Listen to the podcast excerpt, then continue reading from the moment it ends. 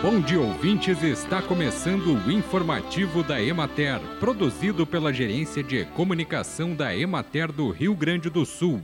A apresentação é de Matheus de Oliveira, na técnica José Cabral. No município de Pelotas, novamente houve registro de melhora na quantidade no tamanho do camarão capturado, enquanto em Rio Grande o tamanho do crustáceo ainda está menor do que o esperado. Em São Lourenço do Sul, destaca-se a boa captura do camarão e da tainha.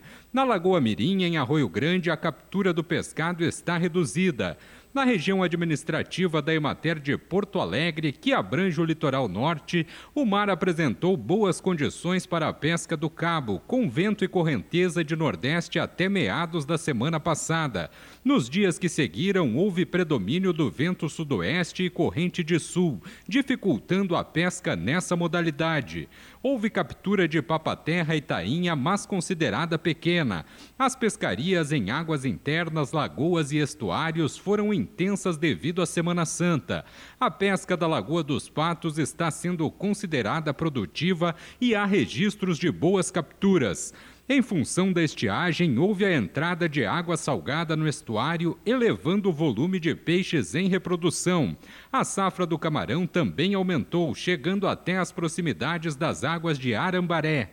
E ainda há várias partes secas na Lagoa do Peixe, dificultando a pesca de camarão rosa. Na região de Santa Rosa, a presença de sedimento na água do rio Uruguai, devido às mudanças nas condições do clima, prejudicou a atividade de pesca. Porém, espera-se que com a estabilidade do tempo esse problema termine. Bem, e por hoje é isso, nós vamos ficando por aqui. Mas semana que vem tem mais informativo da Emater. Um bom dia a todos que nos acompanharam e até lá!